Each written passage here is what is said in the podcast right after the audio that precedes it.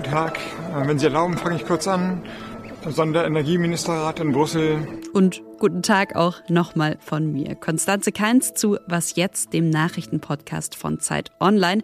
Es ist Dienstag, der 3. Mai. Ja, Wirtschafts- und Energieminister Robert Habeck, der hat das Thema unserer heutigen Folge schon angekündigt. Auf der Konferenz der EU-Energieminister und Ministerinnen, da ging es gestern in Brüssel auch um ein Ölembargo gegen Russland. Deutschland hat den Widerstand zwar aufgegeben, aber andere Länder weigern sich. Und wir schauen nochmal nach Indien. Ich habe eine Kollegin in Delhi angerufen und sie gefragt, wie die Menschen die Hitzewelle erlebt haben. Wie immer, zuerst aber kurz die Nachrichten. Ich bin Matthias Peer. Guten Morgen. Bundeskanzler Olaf Scholz schließt eine Reise in die Ukraine vorerst aus. Er begründet das damit, dass die Regierung in Kiew vor wenigen Wochen Bundespräsident Frank-Walter Steinmeier ausgeladen hat. Im ZDF sagte Scholz, das kann man nicht machen. Und äh, es kann nicht funktionieren, dass man von einem Land, das so viel militärische Hilfe, so viel finanzielle Hilfe leistet, das gebraucht wird, wenn es um die Sicherheitsgarantien äh, geht, die für die Zeit der Ukraine in der Zukunft wichtig sind, dass man dann sagt, der Präsident kann aber nicht kommen. Der ukrainische Botschafter in Deutschland, Andriy Melnik, hat Scholz für diese Aussage kritisiert. Er sagte, eine beleidigte Leberwurst zu spielen klingt nicht sehr staatsmännisch. Um den Krieg in der Ukraine geht es heute auch bei der zweitägigen Klausurtagung des Bundeskabinetts, die heute beginnt. Zu Gast sind dabei auch die Regierungschefinnen Schwedens und Finnlands. Die beiden Länder erwägen derzeit einen Beitritt in die NATO. Seit 40 Jahren wird alle fünf Jahre das EU-Parlament gewählt. Die einzelnen Mitgliedstaaten haben dabei ihre ganz eigenen Abläufe. Das soll sich nun ändern. Heute stimmen die Abgeordneten in Brüssel über eine Wahlrechtsreform ab. Künftig soll die Europawahl demnach in allen Ländern am 9. Mai stattfinden. Die Wählerinnen und Wähler sollen dann jeweils zwei Stimmen haben, eine für die Wahl der Abgeordneten in nationalen Wahlkreisen und eine für einen EU-weiten Wahlkreis. Nach dem Parlament müssen auch noch die Mitgliedstaaten dem Vorschlag zustimmen. Redaktionsschluss für diesen Podcast ist 5 Uhr. Deutschland ist jetzt also bereit für ein Ölembargo gegen Russland. Man kann sagen, das war die wichtigste Botschaft, die Robert Habeck gestern zum Treffen der EU-Energieminister und Ministerinnen mit nach Brüssel gebracht hat. Auch wenn der deutsche Bundeswirtschaftsminister dann direkt noch hinterhergeschoben hat, dass das finanziell natürlich eine Belastung ist. Wir werden höhere Inflation, höhere Energiepreise und äh, eine Belastung der Wirtschaft haben. Und wir sind als Europäerinnen und Europäer bereit, die zu tragen, um der Ukraine zu helfen. So ganz bereit scheinen dann aber doch nicht alle. Bei dem Sondertreffen der EU-Energieminister und Ministerinnen hat sich das gestern nochmal gezeigt. Ungarn zum Beispiel lehnt weiter einen Importstopp für russisches Gas oder Öl ab. Bis Mittwoch will die EU-Kommission jetzt einen Vorschlag für das neue Sanktionspaket vorlegen. Einem Ölembargo aber, da müssten alle Staaten zustimmen. Wir wollen deshalb heute nochmal genauer darauf schauen, warum Deutschland jetzt offen für ein Embargo ist, wer weiterhin dagegen ist und wie es jetzt weitergeht. Fragen sind das an meinen Kollegen Zacharias Zacharakis, Wirtschaftsredaktor bei Zeit Online. Hallo Zacharias. Ja, hallo Konstanze. Jetzt konnte ein Ölembargo gestern jetzt zwar nicht beschlossen werden, es scheint aber ja auch so zu sein, dass man sagen muss, noch nicht beschlossen werden. Lass uns also mal festhalten, worum es geht, wenn wir über ein solches Embargo sprechen. Ja, es geht darum, tatsächlich überhaupt kein Rohöl mehr aus Russland in die EU zu beziehen. Und das ist tatsächlich eben nicht so einfach, genauso schwierig, wie es äh, bei Erdgas ist. Manche Länder sind stärker abhängig von Rohöl, andere stärker abhängig von Erdgas. Ähm, Deutschland ist weniger abhängig von äh, Rohöl als von Erdgas aus Russland und äh, deswegen konnte Wirtschaftsminister Habeck auch verkünden, dass Deutschland bereit ist, dass Deutschland ein solches Energieembargo, ein solches Ölembargo gegen Russland äh, mittragen würde. Also bisher war es so, dass ähm, vor dem Krieg Deutschland noch ungefähr 35 Prozent seines gesamten Ölverbrauchs aus äh, Russland bezogen hat und jetzt in den vergangenen Wochen, in den vergangenen äh, acht Wochen vor allen Dingen des Krieges, hat äh, Deutschland schon stark daran gearbeitet, aus anderen Quellen äh, Rohöl, Öl zu beziehen und äh, wir liegen jetzt ungefähr bei 12 Prozent äh, des Verbrauchs. Der größte Teil äh, ist noch vor allen Dingen in der Raffinerie in Schwedt in Gebrauch, also in Brandenburg. Und da ist die Frage, wie man das ersetzen kann. Aber ja, das ist im Moment der Stand und ähm, das Wirtschaftsministerium geht davon aus, dass es möglich ist, äh, ein Embargo unter diesen Umständen mitzutragen. Mhm. Jetzt hast du schon gesagt, Deutschland ist zwar noch nicht komplett unabhängig von russischem Öl, aber trotzdem deutlich schneller unabhängig geworden, als man das gedacht hätte. Wie sieht es denn in den anderen EU-Ländern aus? Wie sind die aufgestellt? Ja, da ist man äh, nicht überall so klar dafür, wie jetzt äh, Deutschland die Position eingenommen hat. Also es gibt äh, Länder, die das ganz klar mittragen. Polen zum Beispiel, die sagen, wir müssten sofort ein äh, Embargo beschließen. Aber es gibt eben auch Länder, die das sehr stark ablehnen. Vor allen Dingen Ungarn gehört dazu, aber auch äh, die Slowakei, andere Länder in Südeuropa, zum Beispiel Spanien, Italien, Griechenland, sind auch eher verhalten, äh, lehnen das aber nicht so strikt ab. Ja, bei Ungarn ist es so, dass dem Land vor allen Dingen die Alternativen fehlen. Also die beziehen 65 Prozent ihres Bedarfs eben tatsächlich noch aus Russland. Und das hat auch politische Hintergründe mit äh, Premierminister Viktor Orban, der ja äh, eine gewisse Russlandnähe hat. Jetzt ist die Frage, inwiefern man Ungarn dazu überzeugen kann, doch mitzumachen. Mhm. Jetzt hat das gestern bei dem Treffen der EU-Energieminister und Ministerinnen ja noch nicht geklappt. Also es gibt kein klares, einheitliches Ja der EU zu einem Ölembargo gegen Russland. Was glaubst du, wie geht es denn jetzt weiter? Also was wären mögliche Alternativen zu so einem Embargo?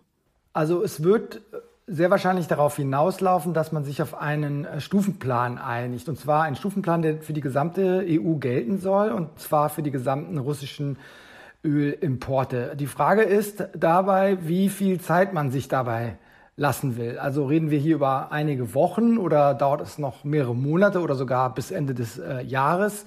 Ähm, es könnte aber zumindest der Beschluss jetzt kommen und dann auch ein konkreter Zeitplan erarbeitet werden und äh, vorgelegt werden, sodass schon klar ist, dass man aus diesen Importen aussteigt. Und es passiert ja auch schon, dass jetzt, und bei Deutschland ist das ja auch der Fall gewesen, dass jetzt einfach schon die Mengen drastisch reduziert werden, die aus Russland bezogen werden. Also es ist schon so, dass Russland dadurch immer weniger Öl in die EU exportiert und dadurch halt auch immer weniger verdient.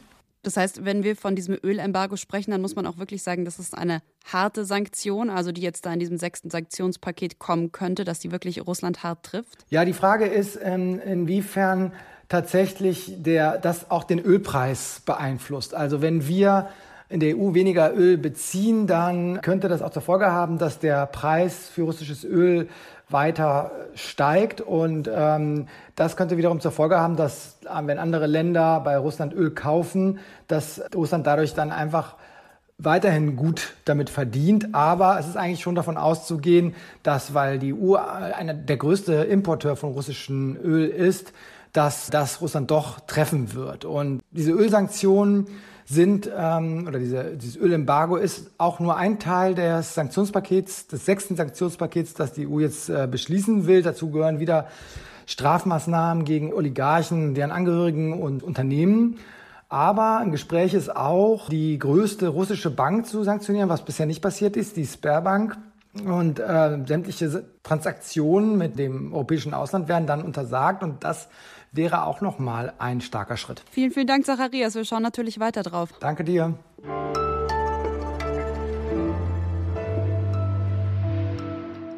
Und sonst so? Border Collies sind klug, Pitbull Terrier aggressiv und Labradore die perfekten Familienhunde. Das sind natürlich Klischees. Und es sind Klischees, die Unsinn sind. Das zeigt eine Studie, die gerade im Wissenschaftsmagazin Science erschienen ist. Die Forscherinnen und Forscher, die analysierten das Erbgut von Hunden, haben außerdem 1000 Hundebesitzer und Besitzerinnen zum Verhalten ihrer Haustiere, ihrer Hunde befragt.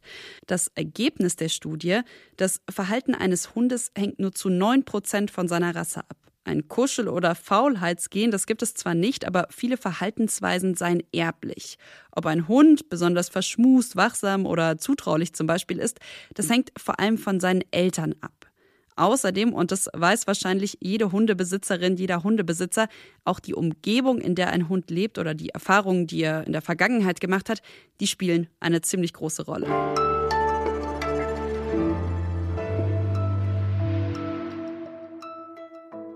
In Indien und Pakistan, da ist es zurzeit sehr heiß. 40, 45 Grad. Und über die Ursachen und Folgen dieser extremen Temperaturen ging es an dieser Stelle ja schon letzte Woche mit Elena Erdmann aus dem Zeit Online Wissensressort. Der Forscher, mit dem ich gesprochen habe, Fahad Said, das ist ein Klimawissenschaftler, der in Pakistan sitzt, der hat gesagt, dass der Frühling im Grunde übersprungen wurde dieses Jahr. Und das war letztes Jahr auch schon genauso. Und er hat so das Gefühl, dass das eigentlich jetzt der Normalfall wird. Wir haben aus einer ziemlich wissenschaftlichen Perspektive auf das Thema geschaut. Und falls Sie die Folge verpasst haben, gerne in die Was jetzt Folge vom vergangenen Freitag reinhören. Wenn Sie die Folge gehört haben, dann erinnern Sie sich vielleicht auch an Elenas Warnung. Es soll in den nächsten Tagen noch heißer werden. Berichten und wieder wegschauen, das wollte ich nicht und habe deswegen heute bei Nathalie Mayroth angerufen. Sie ist freie Journalistin, lebt in Indien und ist gerade in Delhi. Hallo Nathalie. Hallo. Wie erlebst du denn Indien? Wie erlebst du Delhi in diesen so heißen Tagen? Also was sind vielleicht auch Dinge, die dir Menschen erzählen, mit denen du gesprochen hast oder sprichst? Also es sind mehr Menschen auf der Straße, als ich jetzt angenommen hätte. Ich dachte, dass sehr viele auch zu Hause bleiben, aber die Sache ist auch einfach, äh, viele haben Verluste gemacht. Also gerade die Straßenhändler, es war ja lange Pandemie. Jetzt ist die Lage momentan gerade in Ordnung in Indien. Wir hoffen, dass das so bleibt. Natürlich, wer kann, versucht nicht rauszugehen und wer kann, schmeißt seine Klimaanlage an, seinen Ventilator oder die Kühlmaschine und das macht sich auf jeden Fall auch bemerkbar, weil der Stromverbrauch gestiegen ist. Nun ist es so, dass Indien fast drei Viertel seines Stroms über Kohlekraftwerke erzeugt und die Kohle ist gerade knapp. Das heißt, es gibt in einigen Teilen von Indiens gerade Stromausfälle. Und das ist natürlich auch nochmal ein Problem. Also in den besser gestellten Gegenden, da hat jeder einen Stromgenerator, aber natürlich ist es in ländlichen Regionen ein Problem. Und es gibt jetzt auch ein paar Bundesstaaten, die die Wirtschaftsaktivitäten ein bisschen einschränken, die Fabriken ein bisschen einschränken, damit sie den Bedürfnissen der Bevölkerung besser nachkommen können. Hast du denn das Gefühl, dass das für die Menschen vor Ort tatsächlich so eine Ausnahmesituation ist? Also wir äh, schreiben und sprechen hier von Extremwetterereignis, Rekordhitze etc. Wie, wie geht es den Menschen vor Ort damit? Oder hat man sich dann vielleicht doch einfach an diese sehr heißen Temperaturen gewöhnt? Es ist schwierig zu sagen. Also wenn man sich so unterhält mit den Leuten, ja, die Hitze ist ein Thema, ist auch ein Thema in sozialen Medien. Ich habe an der Apotheke nachgefragt und der Apotheker meinte, ja, es ist heiß, aber Patienten oder Kundinnen kommen so viele wie sonst auch, wir sind es ja gewöhnt und das ist ein bisschen, was man so hört, aber es ist einfach auch schwierig jetzt zu sagen, wenn man draußen ist, wie heiß ist es denn, weil es fühlt sich einfach sehr heiß an. Mhm. Elena Erdmann, die hat ja auch mit Fahad Zahid gesprochen, mit dem Klimaforscher. Äh, und der meinte, es könnte in Zukunft alle fünf Jahre zu so einer extremen Hitze kommen. Was machen solche Prognosen mit den Menschen vor Ort? Was erzählen dir da die Menschen so? Also ich bin ja auch in Indien gereist. Ähm, ich war in einer Region, die bekannt dafür ist, dass sie sehr, sehr trocken ist. Die heißt Bundelkhand. Also da ist es den Menschen natürlich bewusst, weil es geht am Ende dann auch darüber, können sie dort noch leben oder nicht. Und wenn man an die Küste fährt, ist jetzt egal, ob das Mumbai ist oder ob man in die Westbengalen reist, die Fischer wissen, dass das Meer näher kommt. Also natürlich sehen die Menschen die Veränderungen. Und oft ist ja auch in Indien so ein bisschen das Problem, dass äh, viele Sachen gleichzeitig passieren und dass die Menschen viele Sorgen gleichzeitig haben. Dann ist immer die Frage, welche Sorge ist größer? Mein tägliches Überleben oder der Klimaschutz und was kann man dann persönlich tun. Und ähm, vor der Pandemie gab es auch relativ viele Umweltproteste, die jetzt ein bisschen mit der Pandemie auf der Straße weniger geworden sind, aber dieses Bewusstsein wächst.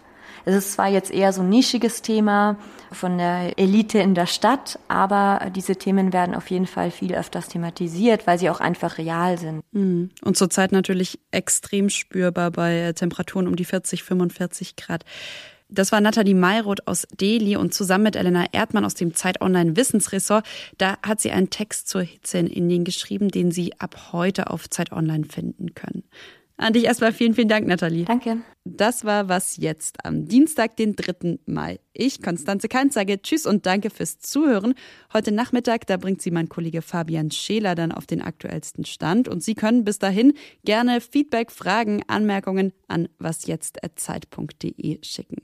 Bis dahin. Tschüss.